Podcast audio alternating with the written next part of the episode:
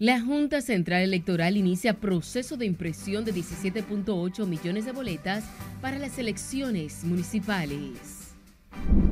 PRM escoge a Daniel Rivera, Moisés Ayala y Rafael Barón Duluc como candidatos a senadores por Santiago, Barahona y la Altagracia.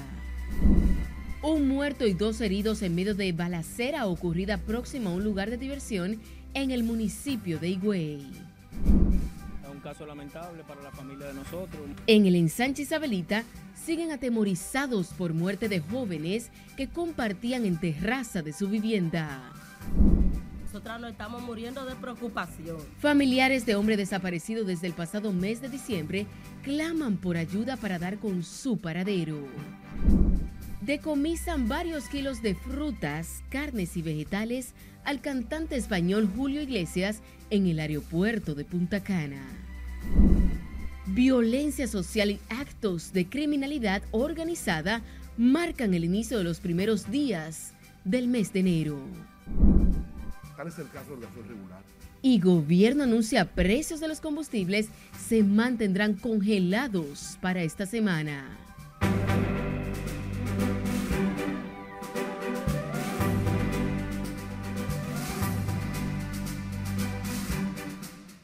Buenas noches, bienvenidos a esta emisión estelar de Noticias RNN. Soy Janeris de León, tenemos mucha información, así que vamos a iniciar de manera inmediata.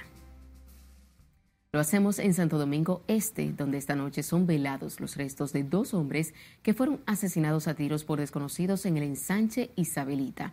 Juan Francisco Herrera se encuentra en directo y nos tiene todos los detalles. Vamos a pasar contigo, Juan. Buenas noches. Gracias, así es. Consternación ha quedado en los familiares de ambas víctimas que pide que se haga justicia para que estas dos muertes no se queden impunes. En la misma casa, en la misma casa. En medio de lágrimas e impotencia son velados los restos de Miguel Ángel Ávila de 29 años, quien había llegado recientemente de España sin saber que sería asesinado en su propia residencia cuando compartía con amigos. Aunque se desconocen las razones del crimen, los parientes de Ávila narran que éste había tenido una riña en España hace unos días. Y vimos crecer y nacer a Miguel Ángel. Era un niño limpio, un niño puro, y su amigo también. Eran personas de trabajo, personas educadas. Pedimos por favor justicia al presidente, que este caso no se quede impune, que no sea uno más.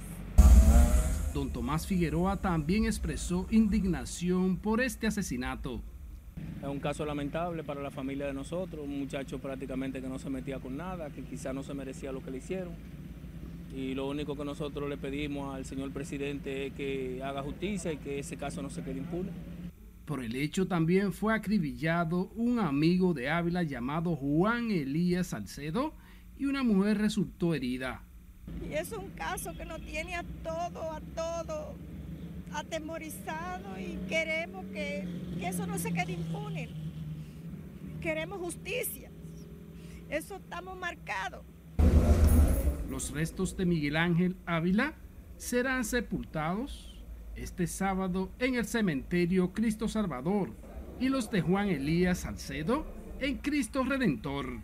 Será este sábado que se le dará cristiana sepultura a Miguel Ángel Ávila y a Elías Salcedo. Vuelvo contigo al estudio. Gracias, Juan.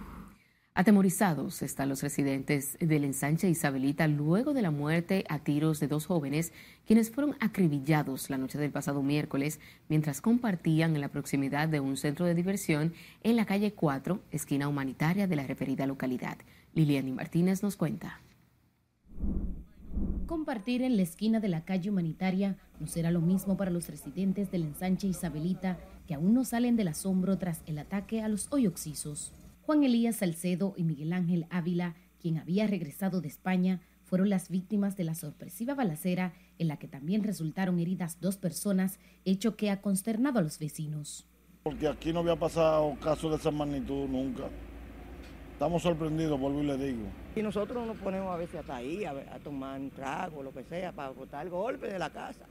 Pero imagínense, ya eso no se va a poder hacer. Los comunitarios hicieron un llamado a las autoridades para reforzar la seguridad y prevenir este tipo de crímenes. Tiene que resolverse la obesidad, pero mucho y más por los niños, porque como pasó eso, había niños en la calle. La zona está insoportable. En este, de 20 días acá, ha visto como 4 o 5 casos.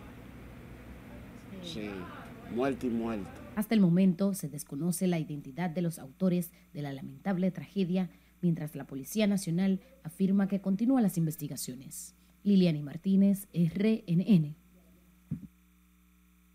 Un muerto y dos personas heridas, incluyendo una mujer, fue el resultado de una discusión en las inmediaciones de un centro de diversión en un hecho ocurrido en el municipio de Higüey, provincia La Altagracia. La víctima fue identificada como Vladimir Rijo Reynoso, de 26 años de edad, residente en el sector Los Platanitos, que murió mientras recibía atenciones médicas en un centro de salud de esa ciudad. Los heridos en este incidente son Iris Rebeca Rosario Gil, de 31 años, y Jesús Antonio Lebrón Osoria, de 25 años, quienes se recuperan en un centro de salud de la zona. La Policía Nacional apresó a Juan Francisco Rivas Rosario, apodado Junior, por la muerte de Wilfrid Rodríguez Polanco y causarle heridas de balas a Rodolfo Ignacio Nicolás Jerónimo en un hecho ocurrido el pasado martes en una cancha del ensanche Espaillat próximo a Gualey. La uniformada informó que en la misma labor policial ocuparon dos pistolas y otras personas que portaban un arma de fuego fue detenida para fines de investigación. Con relación al hecho de sangre, la institución persigue a Omar Rosario, a quien pide se entregue por la vía que entienda pertinente. Al menos una docena de muertos, de muertes violentas se ha registrado en el país en los primeros 12 días del año en hechos sangrientos que ponen de manifiesto las nuevas modalidades del crimen organizado en la República Dominicana. Mientras las autoridades reflejan una reducción de 1.96% en la tasa de homicidios en el país al cierre del año 2023. Si le dice aquí no tiene la historia. Escalofriantes son las imágenes de las escenas donde se han registrado varias muertes violentas en el país, muchas de estas a plena luz del día en medio de tiroteos. Porque tú sabes que yo no puedo caminar sin ti. En esta nueva modalidad del crimen organizado, las víctimas han sido ejecutadas sin mediar palabras. Entre las muertes más recientes se registran la de dos hombres asesinados en el ensanche Isabelita, Santo Domingo Este, y dos jóvenes de 18 y 20 años en los Guandules, así como los tres acribillados en Nagua. En el primer día del año fueron cuatro las víctimas mortales en hechos violentos. Entre estos está el caso de un padre, Andrés Enríquez, ex intendente del cuerpo de bombero de Pedro Branc, y su hijo Starling Enríquez Correa. En tanto, en el sector Villaflor, antiguo matadero en Salcedo, dos personas perdieron la vida en medio de un tiroteo. Ellos lo que se le están adelantando es a la vida antes de que Dios se la quite. Otro caso de violencia fue el de un hombre en Gualey que murió por un impacto de bala en la cabeza que le habría provocado a un amigo de infancia por diferencias con unos niños, sobrino del victimario. En estos hechos sangrientos también varias personas han resultado gravemente heridas. Le entraron a tiro, le dieron como tres tiros a mi papá. Mi papá cayó en el suelo y después le entregan a tiro a mi hermano, le dieron como 13 tiros a mi, a mi hermano. Mientras las estadísticas presentadas por las autoridades reflejan que la tasa de homicidios por cada 100.000 habitantes cerró en el 2023 con 11.5%, comparado con la cifra del 2022 de un 13.1%, lo que refleja una reducción de 1.96% debido a la efectividad y coordinada labor que refleja la fuerza de tarea conjunta. Sila Disaquino, RNN. En Santiago, el director del Comando Regional Cibao Central de la Policía, Ramón Samuel Ascona Reyes, afirmó que está previsto que este año se inicie con la construcción de un nuevo palacio de la policía en esa ciudad. Aunque no precisó la fecha, el general de brigada manifestó que se prevé que sea este año que la policía en la segunda ciudad de importancia del país opere en mejores condiciones.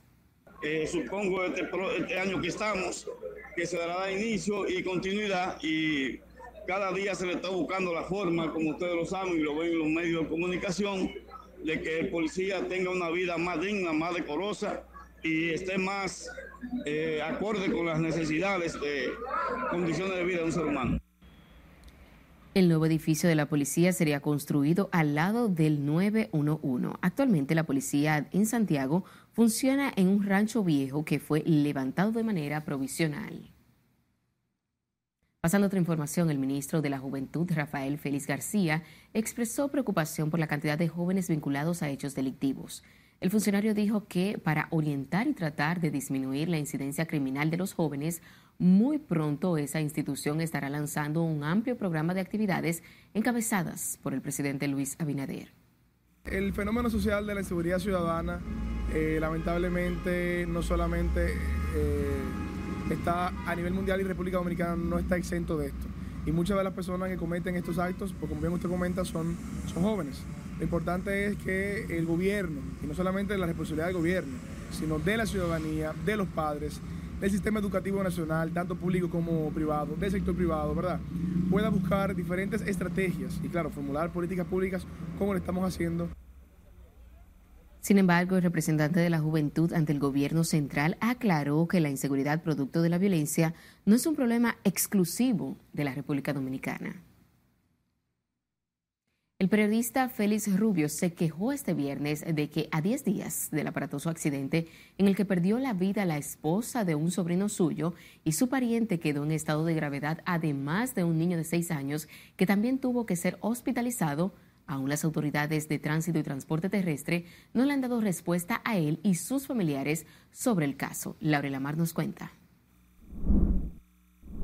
Hay luto en la familia Félix Rubio, estamos enlutados Estamos llenos de dolor y llenos de pesar. Gracias.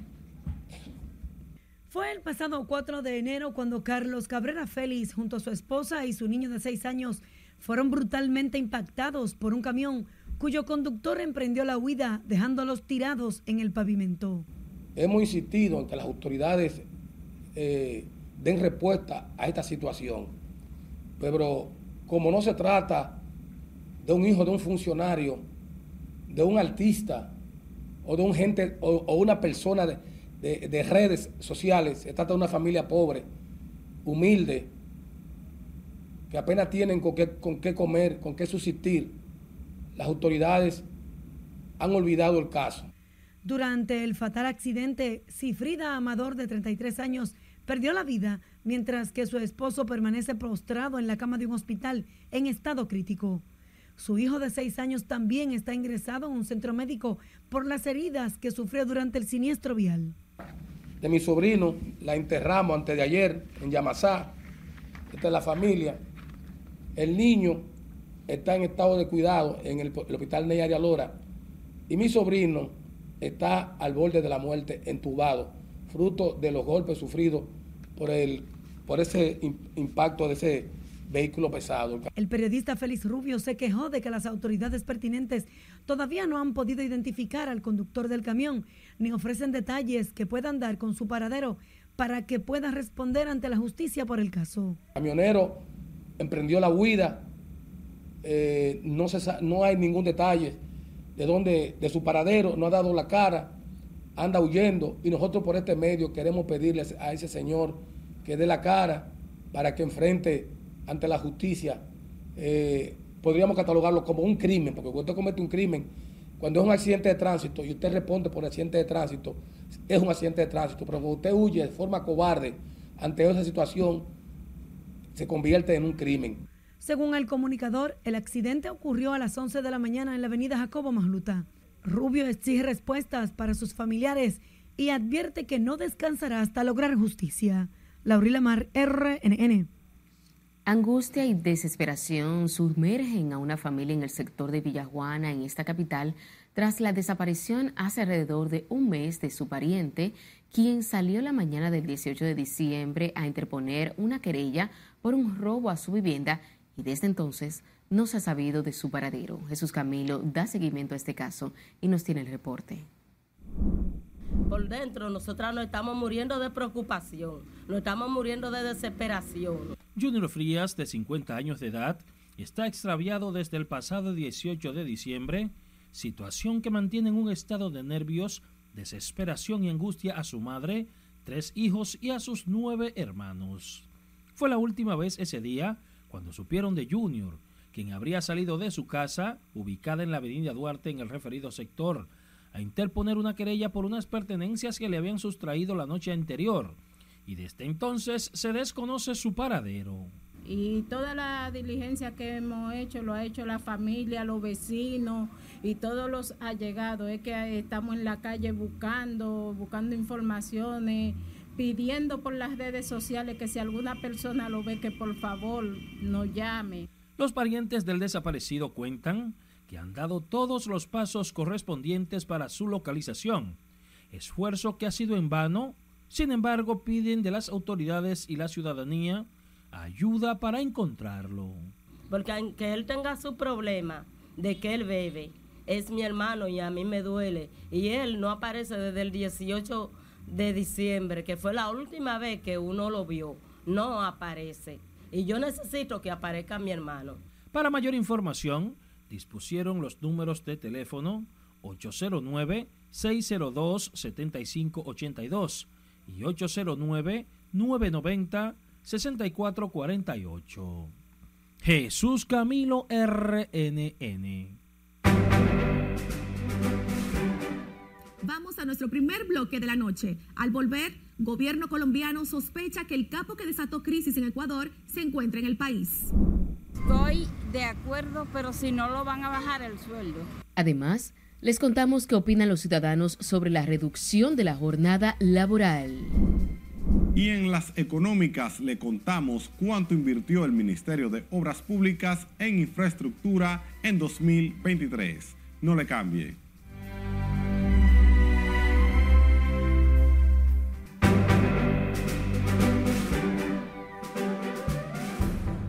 Llegó el momento de conocer las noticias más importantes en el plano internacional y para esto tenemos a nuestra compañera Lorendi Félix. Buenas noches.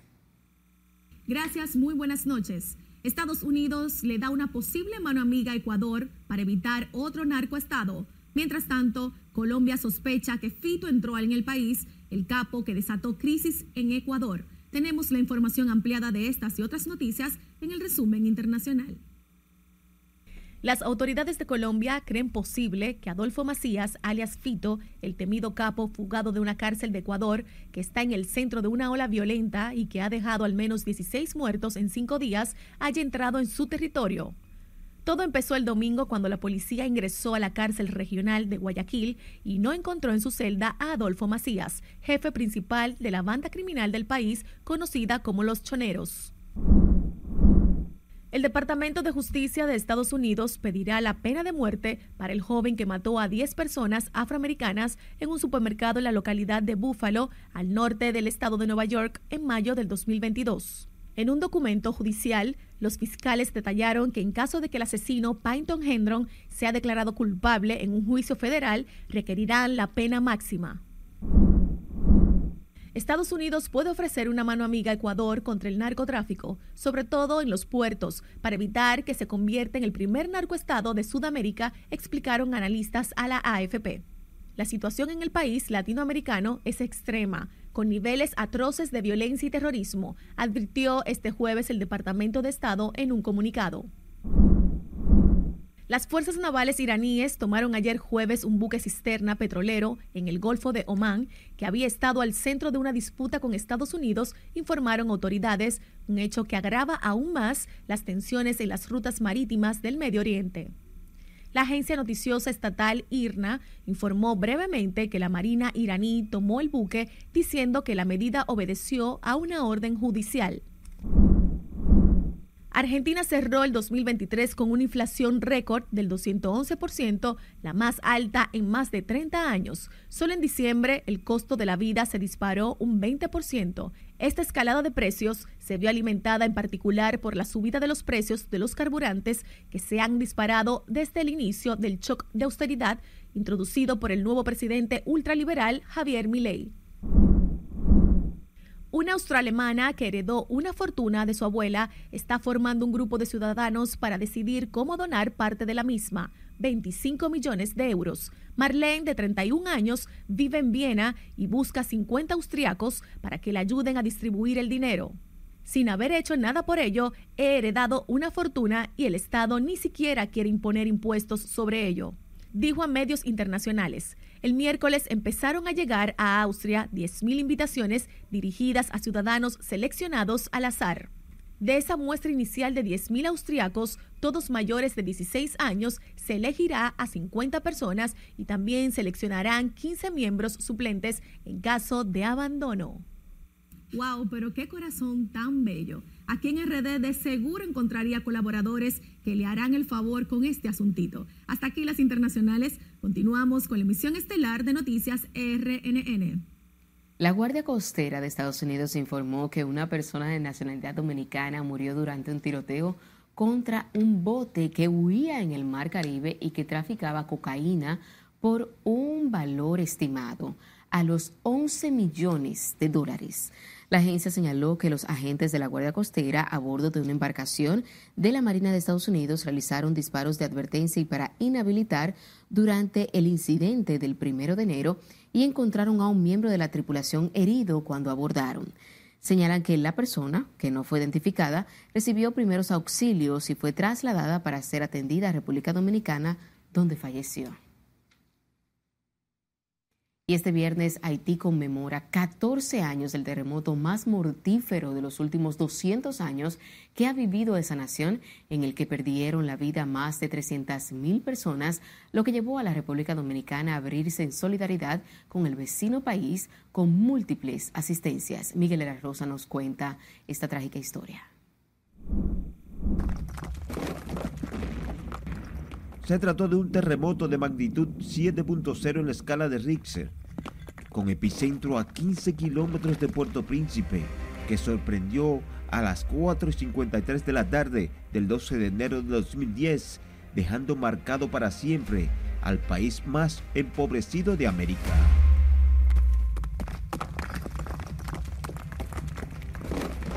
El movimiento telúrico que duró unos 35 segundos removió los cimientos de la vecina isla llevando caos y destrucción. Cifras oficiales contabilizan en 316 mil muertos, 350 mil heridos y más de 500 mil damnificados. Muchos de estos continúan sin hogar bajo los refugios temporales erigidos tras el aniquilador sismo. El sismo tuvo grandes repercusiones en ciudades cercanas a Puerto Príncipe y se sintió en países como Cuba, Jamaica y República Dominicana. El terremoto del 2010 destruyó el 60% del sistema de salud. A la fecha ni el hospital principal del país ha sido reconstruido. Desde que conoció la noticia del devastador terremoto, República Dominicana fue el primer país en llevar la ayuda a Haití de todo tipo. También abrió puertos y aeropuertos y también hospitales para atender los heridos y las múltiples necesidades que tenían los haitianos luego del terrible desastre natural.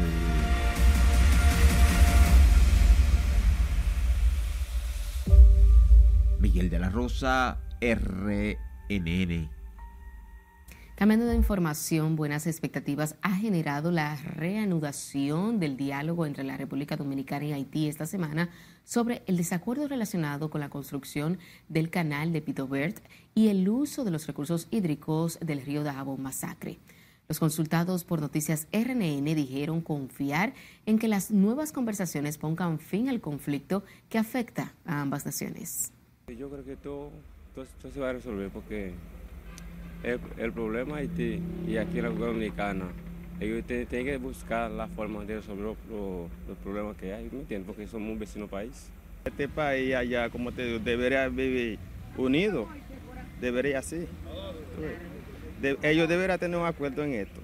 Eh, puede ser que se arregle un poco, sí, porque el diálogo es bueno, siempre y cuando el acuerdo se respete mutuamente, que respeten ellos y respetamos nosotros.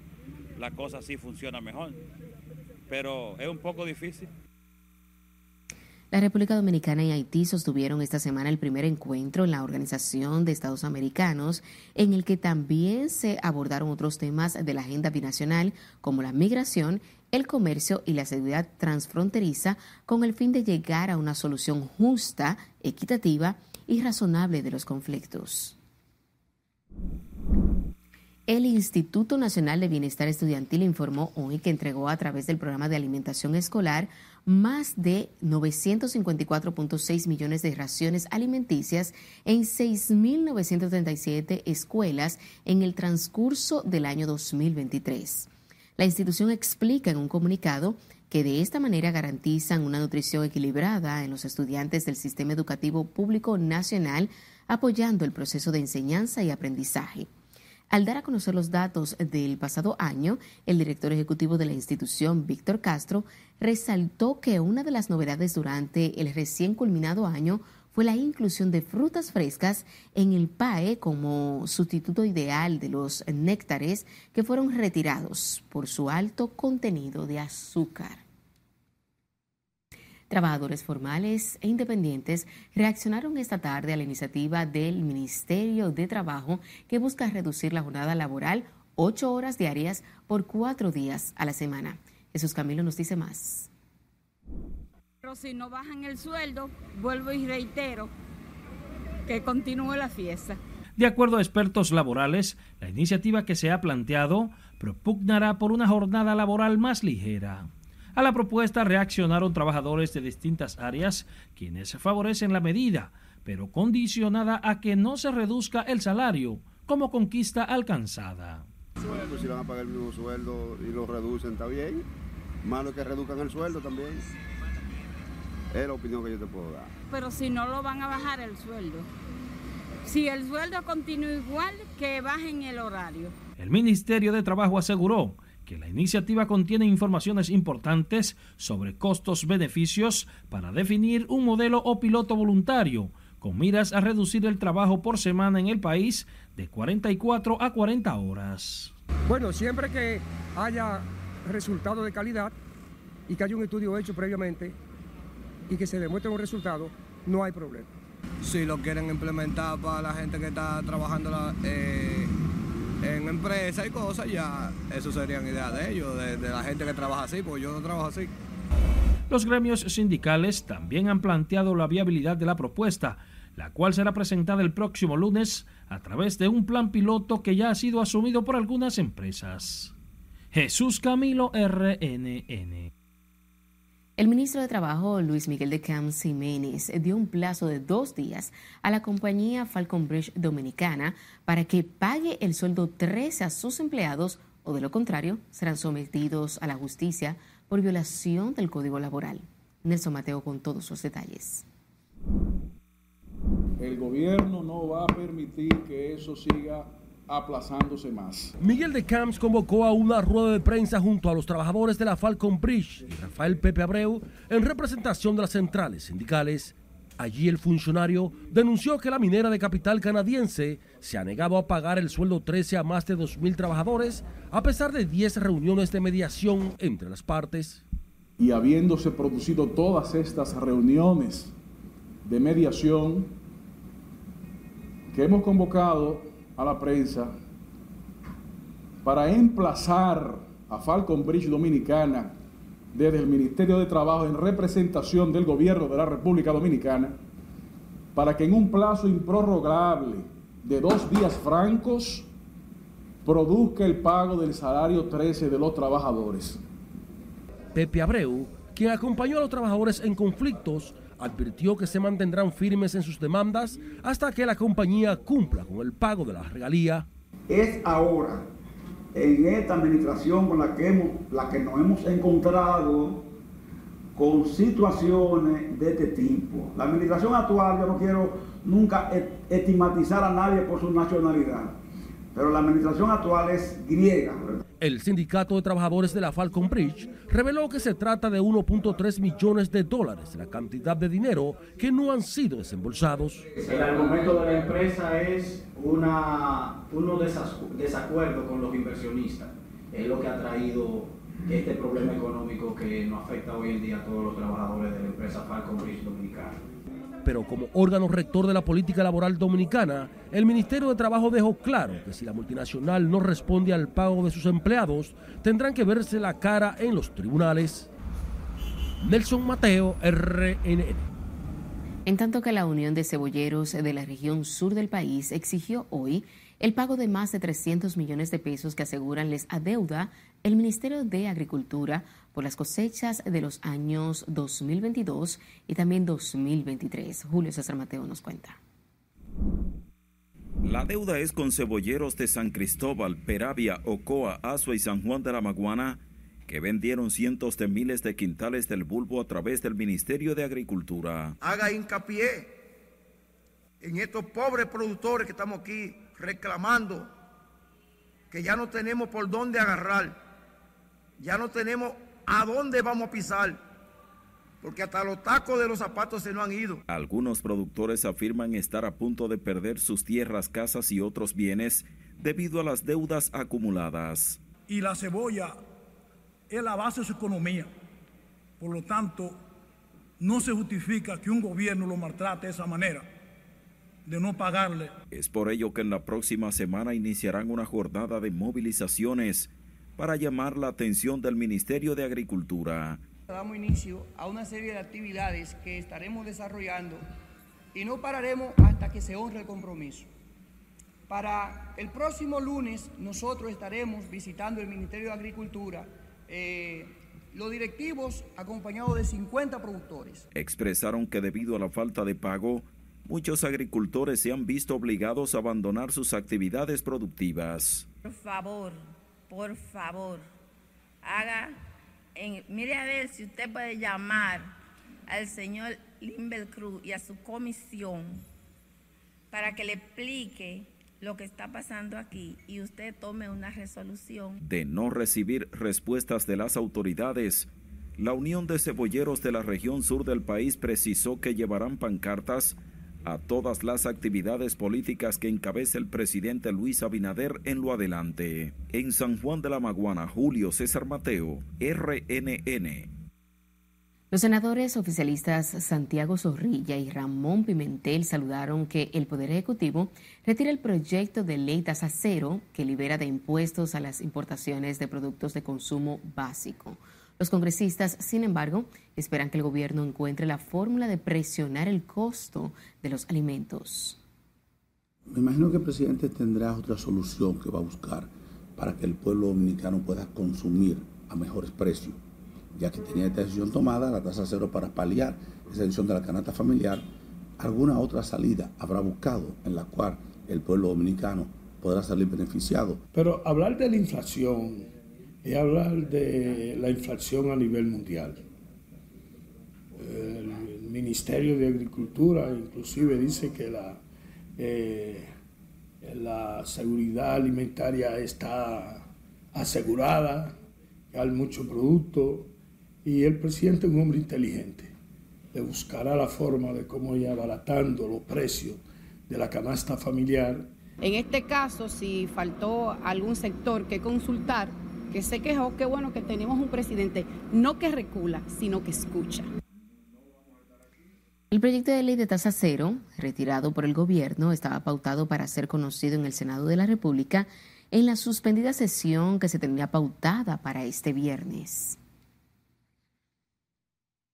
El Ministerio de Industria informó que a partir de mañana, sábado, los principales combustibles mantendrán su mismo precio, mientras que el queroseno aumentó 10 pesos con 50. El viceministro de Comercio Interno, Ramón Pérez Fermín, explicó que los precios de los derivados del petróleo de mayor demanda se mantendrán invariables. Tal es el caso del gasoil regular, el cual se estará subsidiando unos 20 pesos. Asimismo, el gasoil óptimo en más de 13 pesos. Y en el caso del GLP, el gas licuado de petróleo en casi 3 pesos con 50 centavos por galón.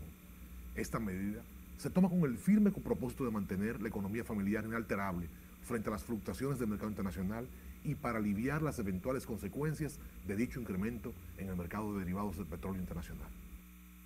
El funcionario dijo que la medida se toma con el firme compromiso de proteger la economía familiar frente a las fluctuaciones del mercado internacional, así como aliviar las eventuales consecuencias de dicho incremento.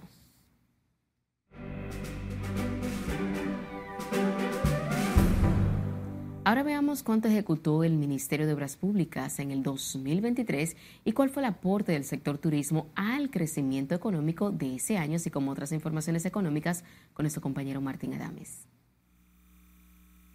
Gracias y buenas noches. El 41% del crecimiento de la economía durante 2023 se debe a los aportes del sector turismo, el cual gastó 352.236 millones de pesos en compras. En el 2023, el Ministerio de Obras Públicas construyó obras por un monto superior a 42 mil millones de pesos y ejecutó el 97% de su presupuesto. Su presupuesto contó con unos 32 mil millones de pesos, más de 6 mil millones provenientes del fideicomiso RD Vial y 2.300 millones financiados por el Banco Interamericano de Desarrollo. La Asociación de Hoteles y Turismo de la República Dominicana, Azonaores, resaltó que las políticas de inversión que impulsa el gobierno fueron claves para el crecimiento de la industria turística y los logros obtenidos durante el 2023. Según el reciente informe del Ministerio de Turismo sobre el comportamiento de la industria turística, el 41% del crecimiento de la economía nacional se refleja por los aportes del sector turismo, con más de 352.236 millones de pesos en compras impulsando el encadenamiento productivo y generando 183.373 empleos. La inflación acumulada en Venezuela cerró en 2023 en 189.8%, lo que representa una disminución de 44 puntos respecto a 2022, cuando alcanzó el 234%, según informó este viernes el Banco Central de Venezuela. En diciembre, la inflación fue de 2,4%, con lo que el país caribeño acumula tres meses consecutivos de desaceleración en el incremento de precios de bienes y servicios, tras haber registrado una tasa de 3.5% en noviembre y 5.9% en octubre, de acuerdo con las estadísticas oficiales un menos mal para la economía venezolana, ya que aún habiendo reducido 44 puntos a su porcentaje de inflación interanual, aún sigue siendo bastante alta con ese 189%. Hasta que las económicas continúe con la emisión estelar de noticias RNN. Volvemos a la pausa y cuando estemos de vuelta le diremos cuántas boletas imprime la Junta Central Electoral para las elecciones municipales. Además, el PRM anuncia candidaturas reservadas en Santiago, Barahona y La Alta Gracia. Entérese de cómo andarán las condiciones del tiempo para este fin de semana. Esta es la emisión estelar de Noticias RNN. No le cambie.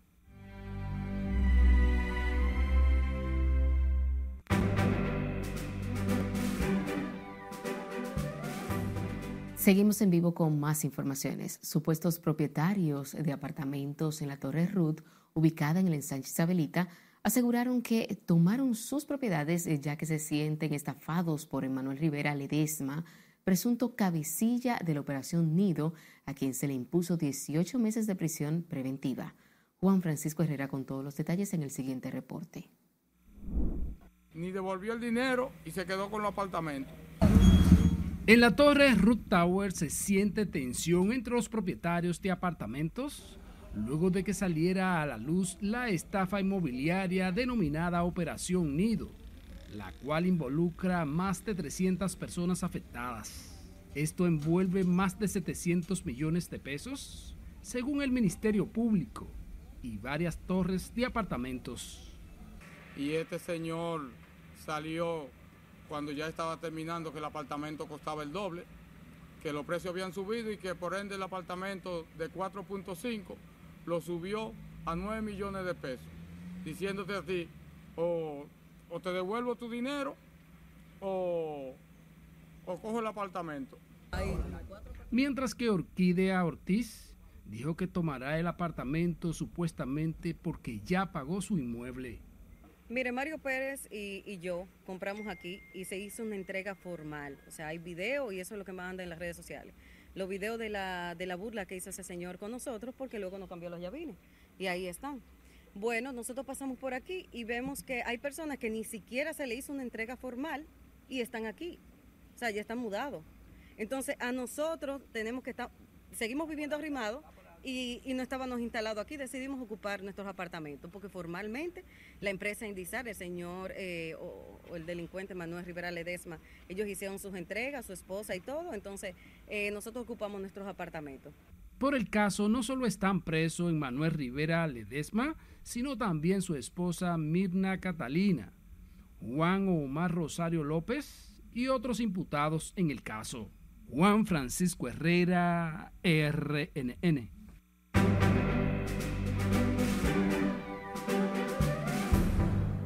Seguimos con más y es que a través de nuestra línea de WhatsApp usted puede realizar las denuncias que afecten a su comunidad, infracciones a la ley y atropellos. A continuación presentamos algunas de ellas en el resumen que nos preparó nuestra compañera Mara de Tramírez.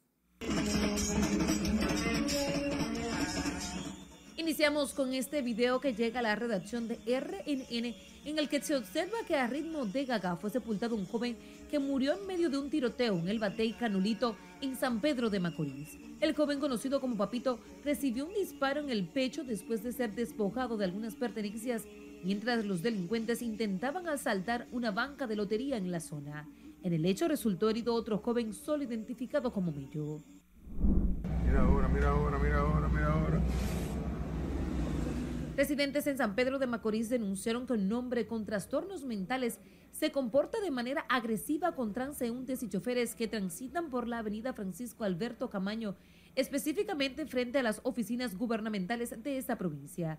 A través de un audiovisual que llega a RNN, se observa al hombre en condiciones de cuidado transitar con un peñón en la mano y tomar un palo de forma amenazante. Aseguran que también es responsable de la basura en la calle.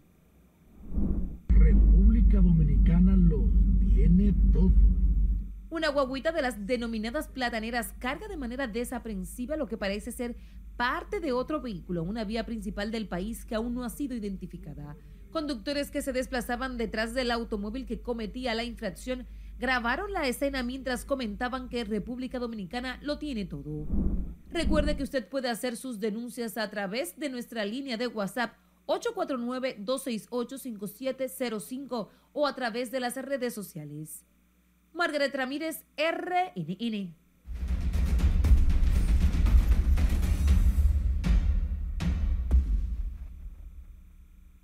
La Junta Central Electoral inició hoy el proceso de impresión de más de 17 millones de boletas para las elecciones del 18 de mayo próximo, las cuales constan de distintos diseños y contemplan el voto fraccionado, lo que permite al electorado elegir candidatos de distintos partidos en el nivel municipal. Jesús Camilo tiene el reporte en directo. Vamos a pasar contigo. Buenas noches. Saludos, buenas noches. El Pleno del Tribunal Comicial asegura que el cumplimiento a los plazos garantiza unas elecciones diáfanas y transparentes. Y con esta finalidad se está iniciando la impresión de 17.870.650 boletas municipales. El Pleno de la Junta Central Electoral adoptó la decisión acogiendo los plazos que contempla el cronograma de trabajo a los fines de organizar con tiempo las elecciones municipales del 18 de febrero próximo. Asimismo, el presidente del órgano electoral explicó que en el Tribunal Superior Electoral reposaban varios recursos interpuestos que impactaban el proceso, lo que aseguró ha sido resuelto para evitar traumas en las venideras elecciones. A la fecha ha sido apoderado de 157 acciones, de las cuales más del 90% ya ha sido fallado y de estas acciones 57 casos han impactado la boleta electoral y han sido ejecutadas oportunamente. Estamos totalmente convencidos de que este pleno con las autoridades que tienen sus diferentes direcciones montarán en el tiempo que establece la ley este proceso sin inconveniente alguno el 18 de febrero. Delegados políticos de los distintos partidos respaldaron el proceso y exigieron a la vez que la Junta Central Electoral agilice la campaña educativa hacia la ciudadanía para viabilizar el derecho al sufragio. Inicia hoy este proceso que va a contar con toda la supervisión de los partidos políticos eh, y esperamos que sea un proceso fructífero y que sea dentro del marco de calendario que se ha establecido. Ya desde este mismo momento los partidos pues eh, pasan a ser observadores de, de este proceso también. La Junta hace tiempo le dijo a los partidos mayores, el voto preferente a nivel municipal es muy difícil de gestionar, muy difícil de gestionar, pero los partidos insistieron en que había que mantener, llevar el voto preferente a nivel municipal y ahora vamos a esa prueba. Porque el proceso de impresión no es en un día, ni se comienza todo junto y, nos, y lo que se ha optado, como todos los años, como todas las elecciones, comenzar por lo que ya está terminado y fundamentalmente hicimos ya lo de los alcaldes y los directores del municipio. La Junta Central Electoral tiene un plazo de entre 20 a 25 días a partir de hoy para concluir el proceso de edición de dichas boletas. Los partidos políticos, sin embargo, resaltan el nivel de avance que ha experimentado la Junta Central Electoral en el montaje de los próximos comicios. Es lo que tengo hasta el momento. Regreso contigo al set de noticias. Te agradecemos, Camilo. Los partidos políticos y sus candidatos presidenciales vuelven a las calles a partir de este viernes para continuar endosando su apoyo a los aspirantes a cargos municipales a menos de 40 días para las elecciones municipales en las que se elegirán 158 alcaldes, 235 directores de distritos, regidores y vocales. María de Ramírez nos hace un recuento del cronograma establecido por las organizaciones políticas. Acompañados de los candidatos presidenciales, los aspirantes a alcaldes, directores de distrito, regidores y vocales han tomado las calles en la recta final de la campaña política. Luis Abinader, candidato presidencial del PRM, inicia su intensa agenda política este viernes en San Juan, donde acompañará a la alcaldesa y aspirante a la reelección Janoy Sánchez en un recorrido por el granero del sur. Para el sábado, el primer mandatario endosará el apoyo al candidato a alcalde Mítor Fernández en Barahona y de ahí se trasladará a Asua, donde liderará una caravana junto al candidato a alcalde Rafael Hidalgo. Abinader cierra el domingo acompañando a Ulises Rodríguez, candidato a alcalde de Santiago, en un recorrido por la ciudad corazón, esto luego de ser proclamado como candidato presidencial de Alianza País con actividades como esta donde hemos tocado y estamos tocando toda la línea noroeste. Estamos dando un mensaje claro al Palacio Nacional. Por gobierna malo en el 2024 es para afuera que van. Es para afuera que van. Este fin de semana el Partido de la Liberación Dominicana se concentrará en Santiago en una gran caravana encabezada por su candidato presidencial Abel Martínez y el presidente del PLD, Danilo Medina, para apoyar al candidato a alcalde de Santiago, Víctor Fadul, y al candidato a senador, Marino Collante.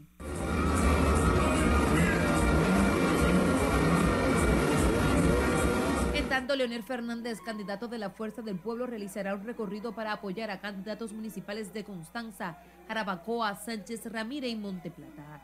Entre las localidades que visitará Fernández están Tireo al Medio, Constanza, desde donde pasará al Distrito Municipal de La Sabina, luego al municipio de Constanza y posteriormente a Jarabacoa. Fernández cerrará el domingo con un acto en el Teatro La Fiesta del Hotel Jaragua, donde juramentarán nuevos miembros de la Gran Alianza Nacional por la Renovación Económica y Social, además de una caravana en La Vega. Margaret Ramírez, RNN.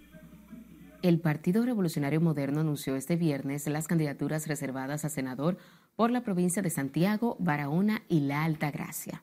La organización escogió a Daniel Rivera como su candidato a senador por Santiago, a Moisés Ayala por Barahona, mientras que llevarán la misma posición para las elecciones de mayo próximo a Rafael Barón Duluc Cholitín. Asimismo, las disputaciones reservadas son Aquiles Ledesma en la provincia Barahona, Miguel Bogart en la provincia Santiago, Carlos Sánchez por el Distrito Nacional, Alexander Pérez por San Cristóbal y Darixa Zapata por la provincia de Dajabón.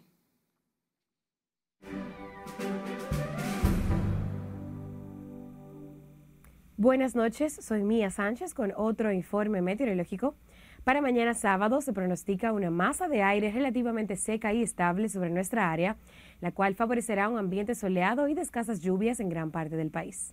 No obstante, se presentarán algunos episodios de lluvias débiles en poblados del litoral costero caribeño desde la madrugada, mientras que en la tarde se concentrarán en el suroeste y la cordillera central debido al viento y los efectos orográficos.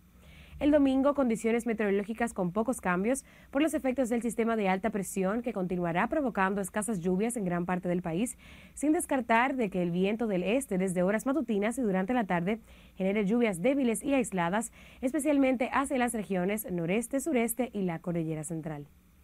En cuanto a las temperaturas, debido al viento más cálido del este-sureste, estarán ligeramente calurosas durante el día, mientras que en la noche y madrugada sobre zonas montañosas y los valles del interior estarán agradables por la época del año.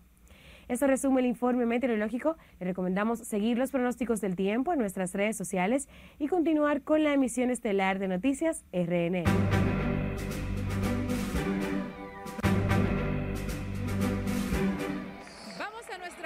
Pausa de la noche. Al regreso en los deportes, Fran Mil Reyes, la mole, regresó con los Leones del Escogido y la Melo Ball en la NBA con los Hornets. Y en diversiones, el artista poeta callejero reveló que usó droga cuando estaba en la cúspide de su carrera. No le cambie.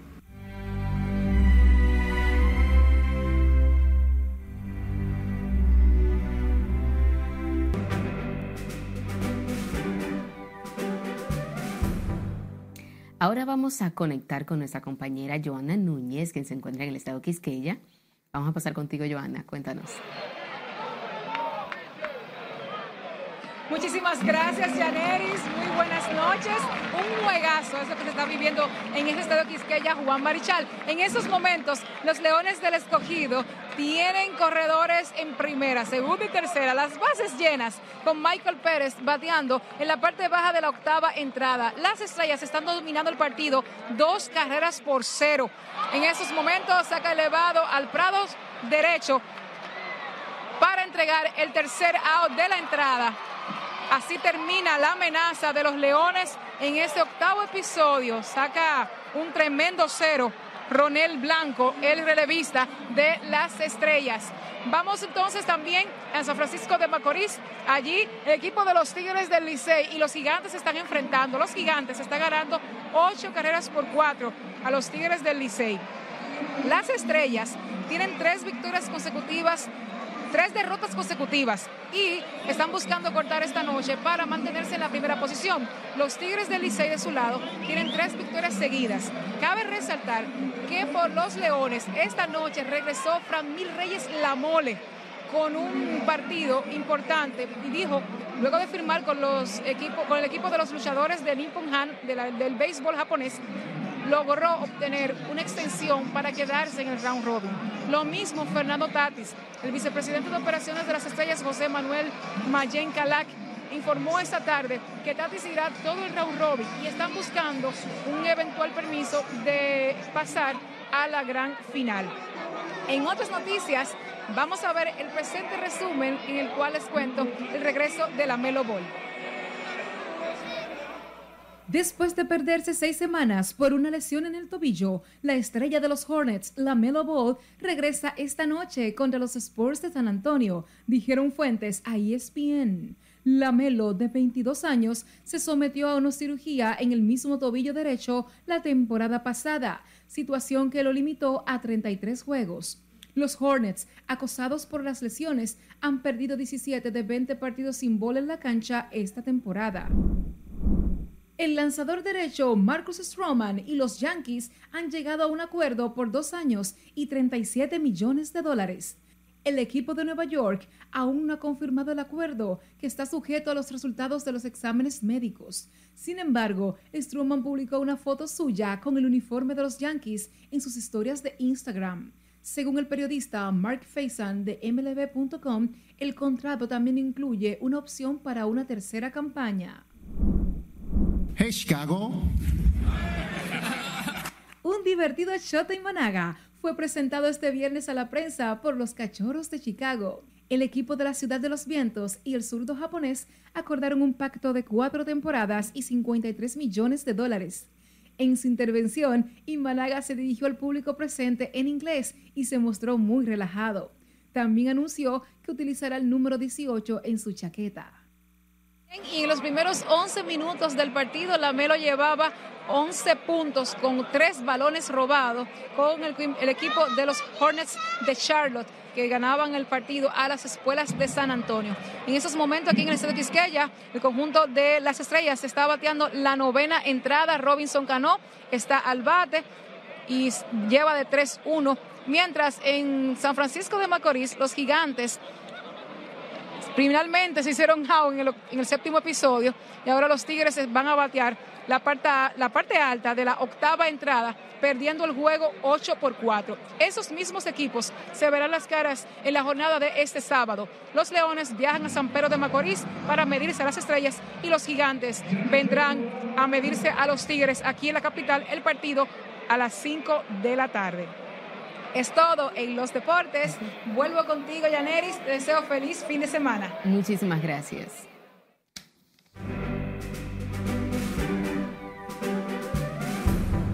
Wilfredo Vargas causa preocupación entre sus fanáticos y Anuel AA deberá pagar demanda millonaria. Es el momento de conocer las noticias actualizadas del arte y del espectáculo con nuestra compañera Jafreisi Bazán. Buenas noches, Jafreisi.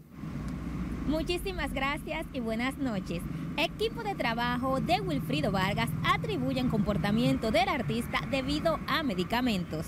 ¡Ay, qué alegrías! Luego de su entrevista realizada en el programa hispano Despierta América, la cual se vio tendencia por las condiciones aparentemente en estado de embriaguez y poco lúcido que se mostraba el merenguero Wilfrido Vargas, lo que causó preocupación entre sus fanáticos. A raíz de lo sucedido, el artista ha sido fuertemente criticado del mismo modo por sus representantes, quienes debieron manejar esta situación de una forma más profesional y evitar que el merenguero realizara la entrevista. Los representantes del artista en un comunicado han hecho de manera pública que el merenguero de este niño ha padecido severos trastornos de ansiedad y déficit de atención, por lo que desde hace años tiene que medicarse. En estos momentos, el artista está tomando medicamentos para la depresión y columna vertebral, motivo que hizo que él no estuviera en máximas condiciones el día de hoy en el programa de Univisión, negando rotundamente que Vargas haya tomado alcohol. Wilfrido Vargas se estará presentando esta noche en Seminole Hard Rock Hotel y Casino en Miami. de haber usado drogas en el mejor momento de mi carrera. El artista urbano, el poeta callejero, a través de sus redes sociales de Instagram, sorprendió a sus fanáticos con sus declaraciones. De manera pública, ha reconocido que en su mejor momento de su carrera usó droga y tuvo que buscar ayuda profesional para lograr salir de esta situación. He cometido errores, pero quiero rectificarlos, escribió el rapero junto a su publicación. Se recuerda que el intérprete de Un Loco como yo, en el 2016 protagonizó una situación en medio de una entrevista con Luz García, donde se expresaba de forma un tanto incoherente y extraña. En estos momentos, el artista anunció también que ha creado una nueva producción discográfica y quien se ha mantenido realizando múltiples presentaciones en Europa. Durante su entrada al territorio dominicano por el aeropuerto de Punta Cana, se le fue decomisado al artista Julio Iglesias un cargamento de frutas, vegetales y carnes que pesaba alrededor de 42.16 kilogramos de alimentos. El equipaje del artista contenía fresas, frambuesas, tomate, remolacha, frijol, hongos y carne de pollo, entre otros. El artista provenía de Bahamas y se dirigía a su villa en Punta Cana. Aseguran que el intérprete de grandes éxitos es reincidente en esta práctica. Última gota del pasado, las fronteras que crucé sin permiso, los poemas que pesqué. El artista urbano residente estrenó su nuevo sencillo Ron en el piso, el cual celebra el pasado y el presente de su vida. El video presenta todos los ámbitos de la vida del artista, iniciando por su familia, el inolvidable grupo Calle 13 y otros aspectos de su vida en los que destaca los momentos más importantes. El sencillo expresa el lado más sensible y humano del artista, sus victorias personales, profesionales y sus caídas. Ron en el piso está disponible en todas las plataformas digitales.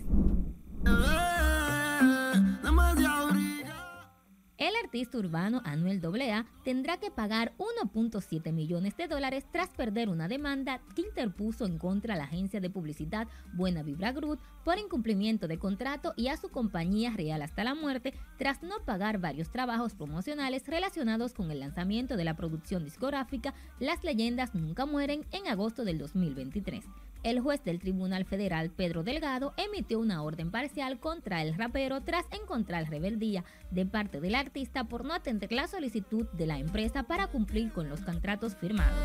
Anuel también deberá pagar los servicios realizados al artista Yailin.